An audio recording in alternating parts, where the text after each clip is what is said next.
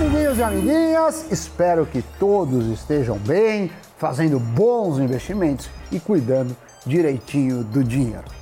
E como nossa missão aqui no Cafeína é levar educação financeira para o maior número de pessoas possível, hoje vamos falar sobre as regras do dinheiro. Sim, Doni, mas este não é mais um vídeo no YouTube em que você vai eh, encontrar a mesma coisa do que ensinamentos e frases de efeito de gurus do investimento, certo?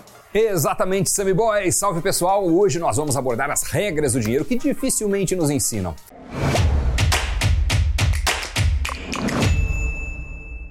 Aliás, uma dúvida: os pais de vocês ou os adultos mais próximos seguiam alguma regra com dinheiro?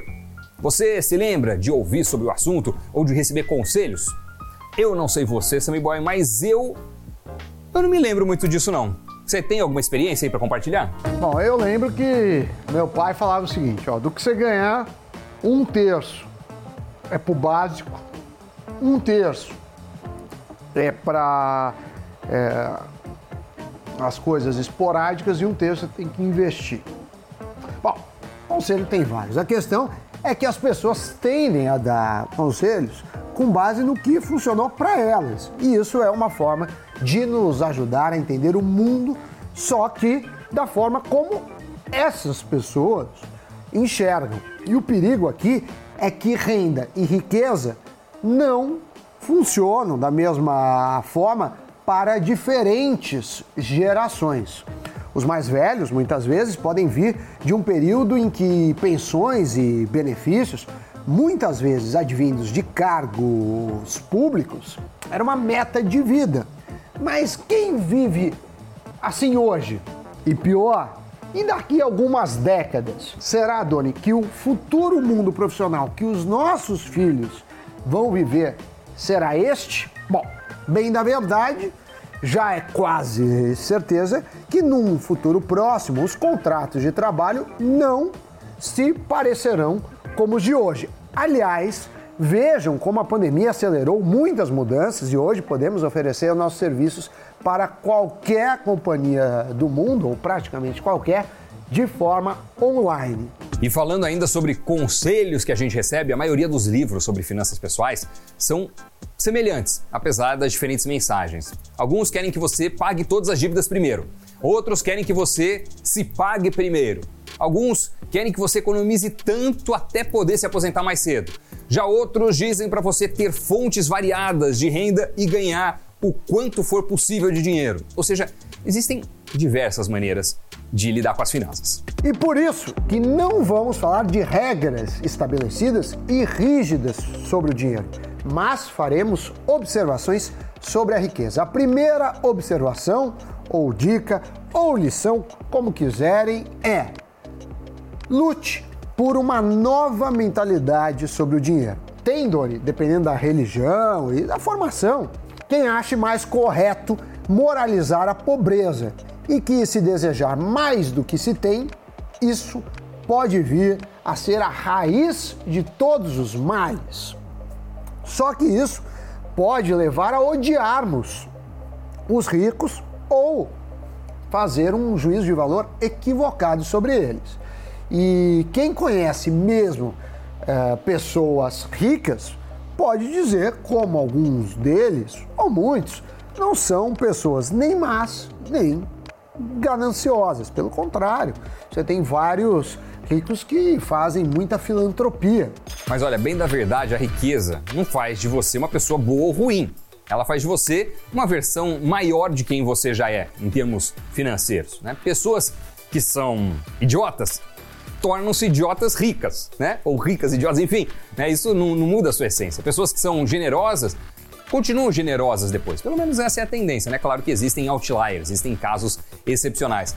Agora, se você é uma pessoa cheia de bondade, o dinheiro vai amplificar a sua capacidade de ser gentil, né? A influência que você vai ter de fazer as ações decorrentes daquilo que você já sente, daquele das, das dos valores que você já carrega, né? Só que as suas crenças sobre dinheiro vão ditar o seu relacionamento com ele.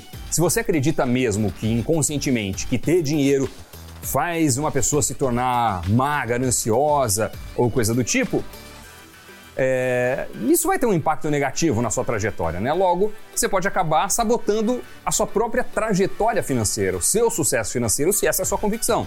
Eu sei que é difícil é, desprogramar toda a mentalidade que a gente tem, que carrega das coisas que a gente ouviu ao longo da vida, ao longo dos anos, mas isso pode ser feito sim. E se esse é o seu caso, se você tem esses pensamentos, é, se essa é a realidade na qual você nasceu e cresceu, vale a pena mudar.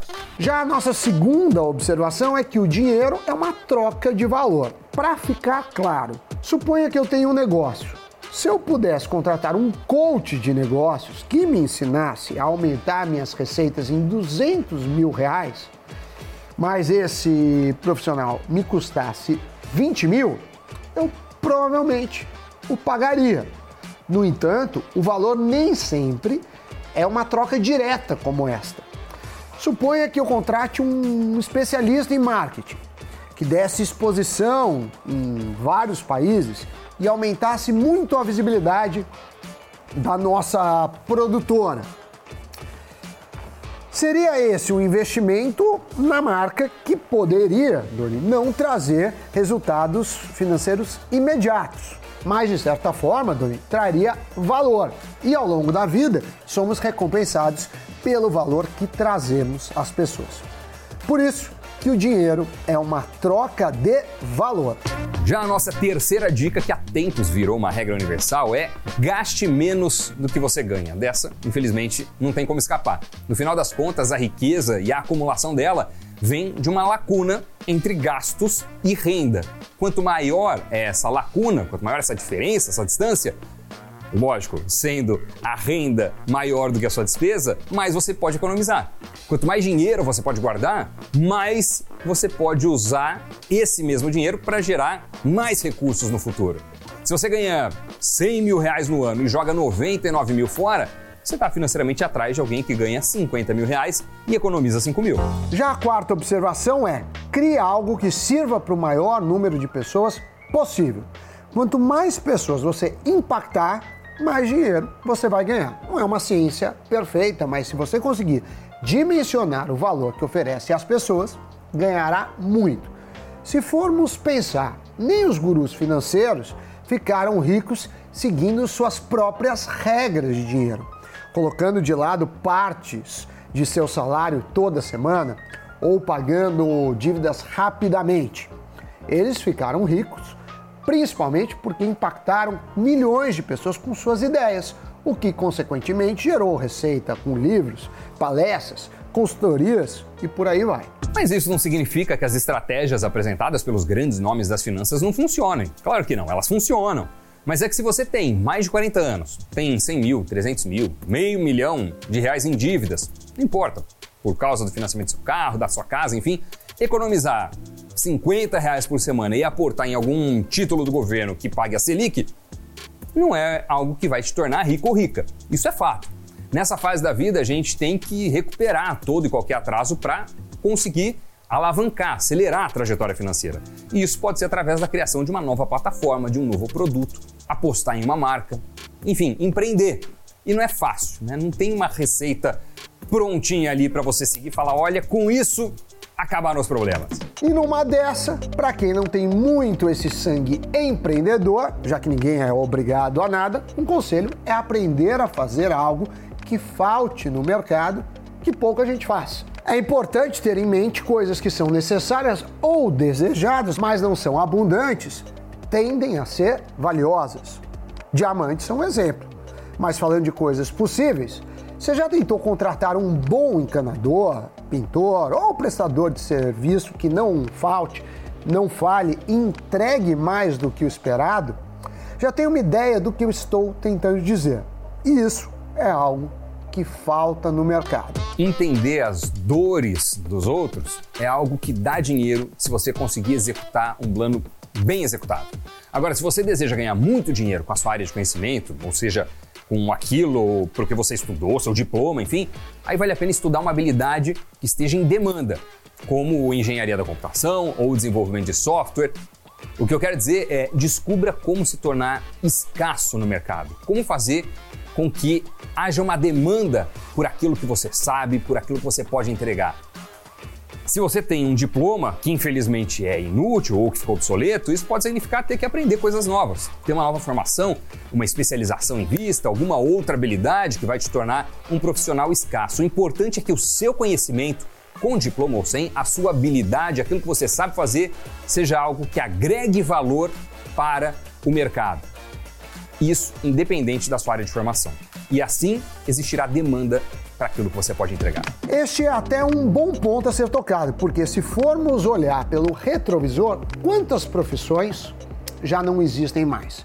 Agora imagina quem parou no tempo porque trabalhava com aquilo e não quis olhar adiante.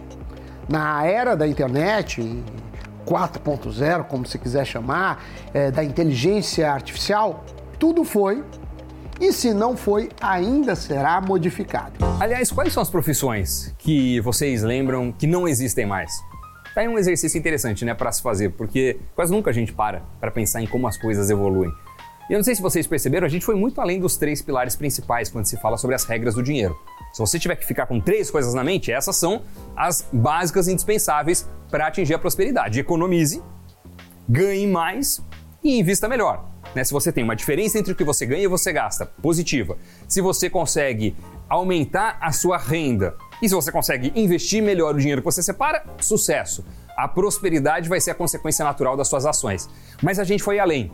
Por quê? Porque, de fato, para atrair riqueza, a gente precisa ir um passo mais longe, né? Tudo começa com o nosso mindset. Isso é super importante, porque por mais que você faça ali os passos principais, se você não tiver é, com a cabeça mirando na direção correta, não tiver com os pensamentos ali é, alinhados nesse sentido, a trajetória vai ser mais difícil. Dito isso, Doni, só me resta chamar Giro de Notícias. Os herdeiros do Walmart perderam 37,7 bilhões de dólares em dois dias, logo depois das ações da gigante varejista registrarem forte queda. A empresa teve queda dos seus lucros devido a custos mais altos, desde produtos até frete e mão de obra. Como resultado, o lucro líquido do trimestre caiu 25% em relação ao ano anterior. O Tether, maior stablecoin do mundo, aumentou a participação em dívida do governo dos Estados Unidos e reduziu a exposição em papéis mais arriscados no primeiro trimestre. Em seu mais recente relatório sobre o status de suas reservas, a Tether disse que reduziu sua exposição a papéis de dívida de curto prazo emitida por empresas.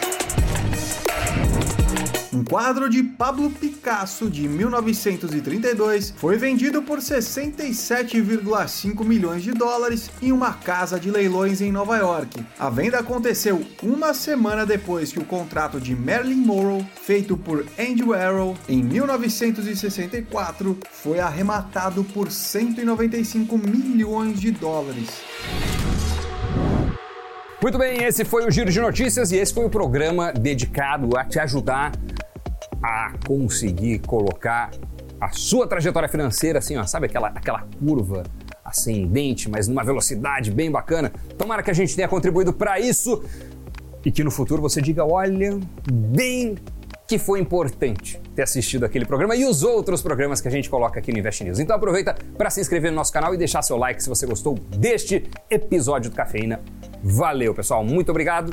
Sammy Boy, é isso. Obrigado. Tony, obrigado pela parceria, você, obrigado pela companhia e nos vemos no Cafeína e no Invest News. Tchau, tchau.